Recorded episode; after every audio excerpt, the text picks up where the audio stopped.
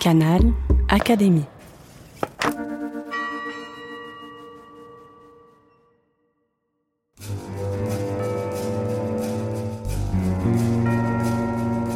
Petite histoire de science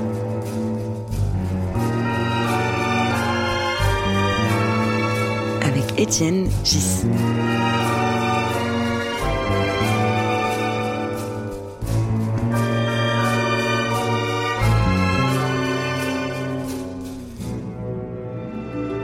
Le podcast de l'Académie des sciences. Je suis face à Édouard Brézin. Tu Bonjour, Étienne. Tu es, tu es physicien théoricien, ancien président de l'Académie des sciences. Aujourd'hui, j'aimerais qu'on parle de Pascal et en particulier de Pascal et le vide grande histoire, très longue histoire, passionnante. Avant Pascal, le, vide n'existait pas ou existait. Il y a eu grande dispute au XVIIe siècle. Et puis, si on a le temps, mais j'espère qu'on aura le temps, on ira jusqu'au XXIe siècle. Et tu nous diras que le vide d'un physicien d'aujourd'hui, il est plein de trucs.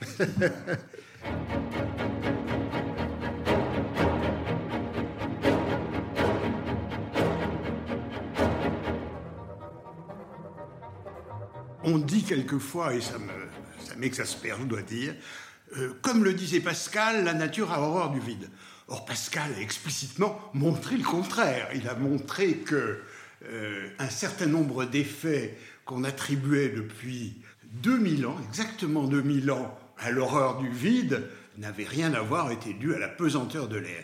Mais donc, il faut commencer l'histoire avec 2000 ans, exactement avant Pascal, Athènes, où Démocrite est l'un des premiers à se demander euh, de quoi est faite la matière. Est-elle indéfiniment divisible?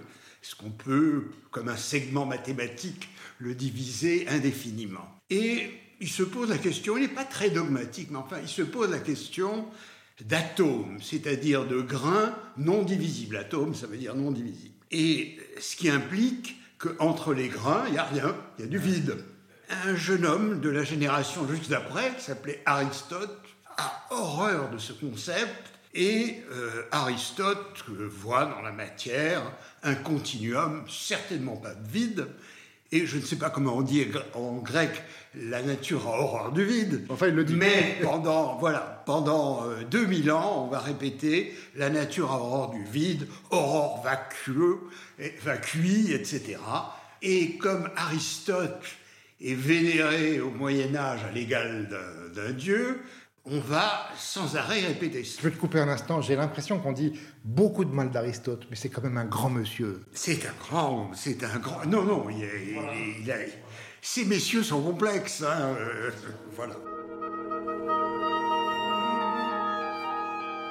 Euh, si on regarde les, euh, le, le magnifique ouvrage de Pascal qui s'appelle le traité des liqueurs, on dirait aujourd'hui l'hydrostatique, et la pesanteur de l'air, la première section, il l'a intitulée Récit des effets qu'on attribue à l'horreur du vide. Le premier exemple qu'il prend, c'est le soufflet, cet instrument qui permet d'attiser le feu dans une cheminée. Et Pascal dit, si on ferme le soufflet, si on bouche l'orifice par lequel il souffle, il souffle de l'air dans la cheminée et qu'on essaye d'ouvrir le soufflet, on n'y arrive pas. Ou en tout cas, il faut forcer énormément. S'il est grand, on n'y arrive pas du tout. Ça prouve que la nature ne veut pas qu'on crée un vide dans le ventre du soufflet. Deuxième exemple, plus courant, euh, il y en a plein dans, Pascal, mais deuxième exemple de l'horreur du vide, on prend une petite bouteille avec un goulot étroit qu'on peut euh, on la remplit et on bouche le goulot avec le pouce ou avec une feuille de papier. Mettons le pouce, on renverse la bouteille, on la met dans une bassine verticale et on regarde, l'eau ne descend pas dans la bouteille. Et donc, ceci prouve que on ne veut pas de vide, la nature ne veut pas de vide, parce que s'il descendait, il y aurait du vide. Donc voilà un des arguments. Il y en a plein d'autres dans Pascal qui sont magnifiquement expliqués, car il écrivait dans un style merveilleux, et il ne fait référence que à des véritables expériences qu'il a faites qu'on peut faire. Donc, c'est magnifique.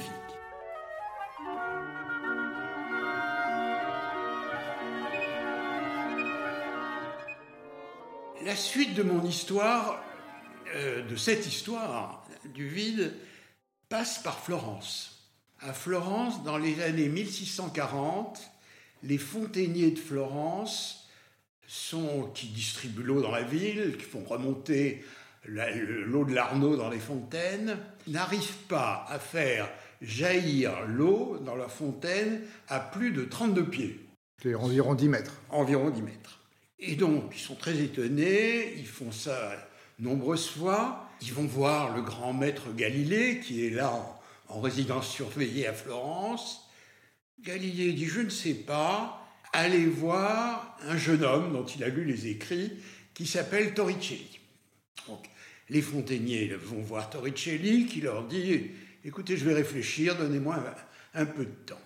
Et Torricelli est le premier à se dire Mais qu'est-ce qui se passe si au lieu de prendre de l'eau, je prenais un autre liquide et il prend que l'eau et il prend le liquide le plus lourd que, que nous ayons, qui est le mercure. Comment est-ce est qu'il faisait pour avoir à, disposition des grandes quantités de mercure? Eh bien, je me suis posé la question, je ne sais pas. Mais il en a eu de grandes quantités, c'est visible. Pascal aussi, d'ailleurs, parce qu'il va reprendre également. Aujourd'hui, aujourd'hui, on interdirait à un prof de physique de faire ça dans ses cours. Absolument, c'est dangereux. Parce qu'en plus, donc, Torricelli prend un tube d'un mètre de long environ, il le remplit de mercure, il le bouche avec son pouce, je crois, le plonge vertical dans un bain de mercure, et stupéfaction de Torricelli et de tous les gens qui viendront voir, le mercure descend et s'arrête. Alors là, euh, le fait qu'il descend d'abord, il a réalisé pour la première fois un vide dans le sommet du tube, et euh, d'autre part, pourquoi descend-il? Donc il invente le baromètre. Il invente le baromètre qui s'appelle le baromètre de Torricelli. Et d'ailleurs, pendant longtemps, l'unité qui a servi à désigner le millimètre de mercure s'appelait le Thor, du nom de Torricelli. Pascal, aussitôt, très peu d'années euh, après, entend parler de l'expérience d'un Italien, dit-il, qui est bien Torricelli, et Pascal comprend. Torricelli écrit en quelle langue?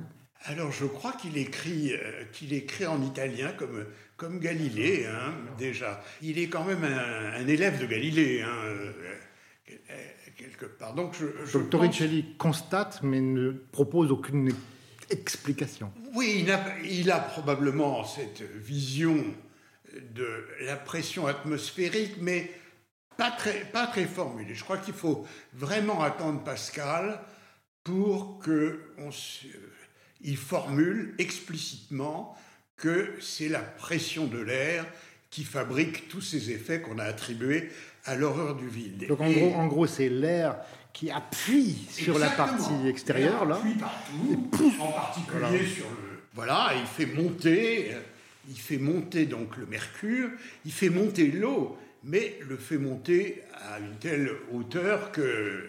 Est-ce que Torricelli avait compris que 10 mètres d'eau, c'est le même poids que 73 ah oui, il connaissait très bien le, le facteur 13,6 de densité. D'accord. Donc il se rendait compte que c'était. Je crois que Torricelli s'est rendu compte que c'était ça l'explication du phénomène observé par les fontainiers. Alors Pascal, pour justifier son point de vue, il commence par monter, à refaire l'expérience de Torricelli, on me dit, euh, je ne l'ai pas lu dans Pascal, qu'il essaye au sommet de la Tour Saint-Jacques à Paris, mais c'est pas très concluant, c'est pas très haut. Mais il l'a d'abord fait avec son père à Rennes, sauf erreur. Et ce, qui, ce que je trouve intéressant, c'est qu'au lieu de l'eau, il mettait du vin. Ah bon? Ça, je, ah, n'ai pas vu ce, détail, non. Et il a le frère de sa sœur, il est très proche de sa sœur, qui habite Clermont-Ferrand, et qui lui dit, je vais transporter ton tube de mercure jusqu'au sommet du Puy de Dôme. Et euh, son, beau-frère, Perrier, euh, prend le tube. Ça devait pas être très facile de monter avec un, tube, etc. Avec un bac de il fait, il, voilà, il, note soigneusement euh, ce qui se passe au centre de Clermont-Ferrand et étape par étape, il arrive au sommet du, Mondo, du Puy de Dôme et comme euh, l'avait prédit euh, Pascal, on voit bien que cette fois-ci, le mercure descend, mais il, descend de plusieurs centimètres de plus, au-dessous des 76 centimètres.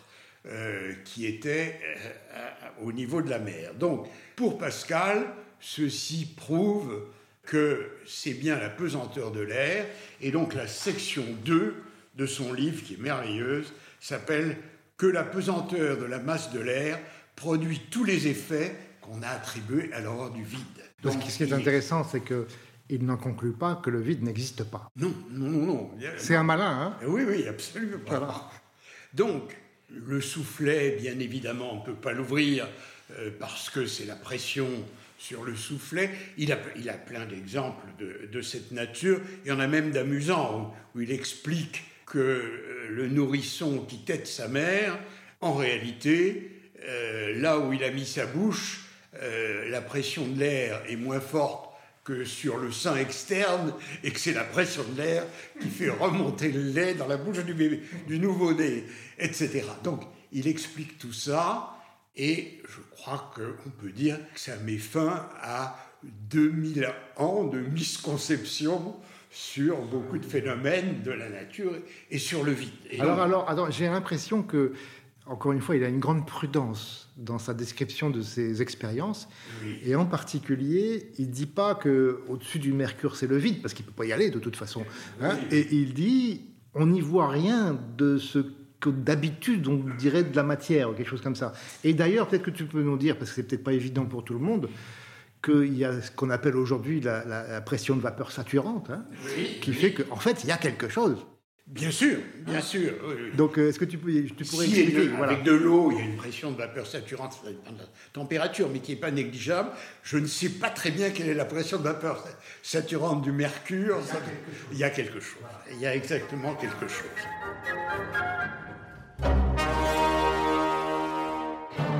Ce que j'admire dans Pascal, c'est que c'est un véritable expérimentateur. C'est quand, quand on le lit, c'est magnifiquement écrit mais chacun, chacune de ces affirmations va reposer sur des expériences explicites qu'on peut conduire ou qu'il a conduites lui-même. Alors on peut peut-être se payer le petit plaisir de dire du mal un peu de son concurrent Descartes. Voilà, alors. Descartes, quand même, c'est très différent. Descartes est très différent, il est beaucoup plus dogmatique. Oui, tout à fait. il va inventer des choses en physique comme en mathématiques absolument essentiel. Néanmoins, il a, une vision sur, la matière qui est assez surprenante euh, quand on y voit que y voit qu'il n'avait pas vraiment compris Galilée. Galilée est le premier à avoir compris que force implique changement de vitesse, ce que visiblement euh, Descartes n'a pas réellement compris. Nos contemporains d'aujourd'hui n'ont pas toujours compris non plus. Cela dit, euh, j'ai lu, et je ne suis pas historien des sciences, et qu'il y a même une dispute entre Descartes et Pascal, dans laquelle certains attribueraient à Descartes l'idée que l'expérience de Torricelli en altitude donnerait ce qu'a observé le beau-frère de Pascal, certains veulent attribuer ça à Descartes. que Descartes en avait émis l'idée. Je ne sais pas, je ne suis pas historien des sciences. Bon, avant, avant de quitter Pascal, euh, est-ce que Pascal a eu conscience ou a imaginé que la variation de, la hauteur de, Mercure avait un, sens météorologique, prévision? Est-ce qu'il a compris que quand la pression était faible, peut-être qu'il allait pleuvoir demain? ah, C'est une bonne question, je ne me la suis pas posée. Euh, je ne l'ai pas lu dans Pascal il est, il est clair qu'il a, il, a, il comprend la pression atmosphérique. Donc il a, il a dû se poser des questions, j'imagine. Si on, si on se remet à l'époque, il a dû se poser des questions de, des tempêtes, des orages, de, etc.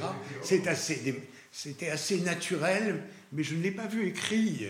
En tout cas, pour euh, terminer avec Pascal, il y a un moment où il, y a, il a un paragraphe où il calcule le poids total de l'atmosphère. Et il ne fait aucune erreur. C'est incroyable, incroyable.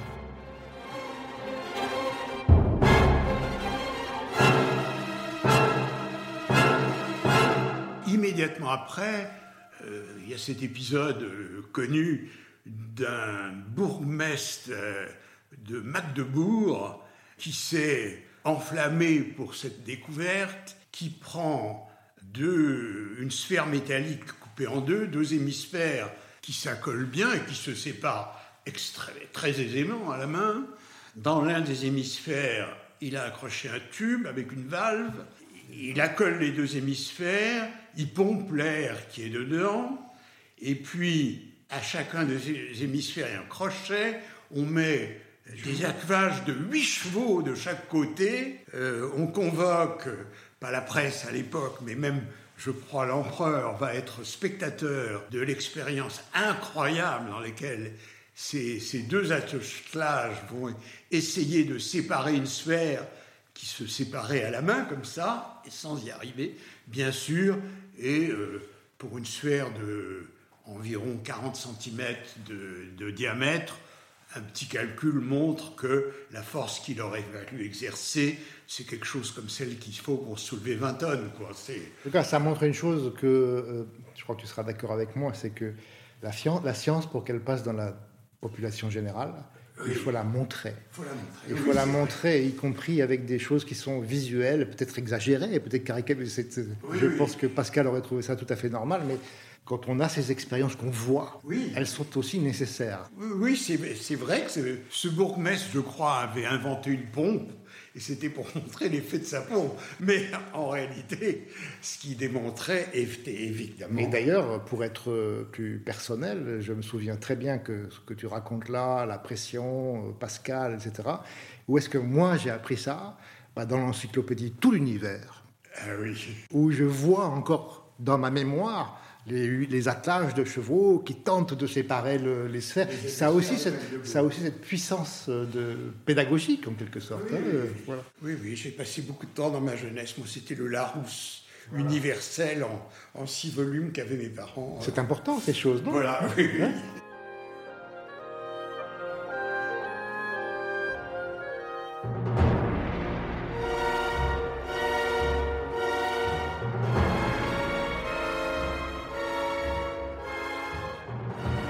Pour illustrer cette histoire du vide, Édouard Brézin m'a recommandé d'utiliser quelques extraits du Sacre du printemps d'Igor Stravinsky.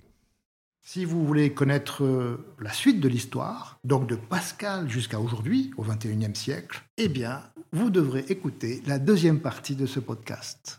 À bientôt.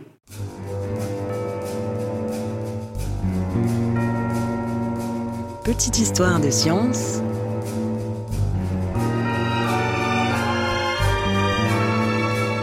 Étienne Gis.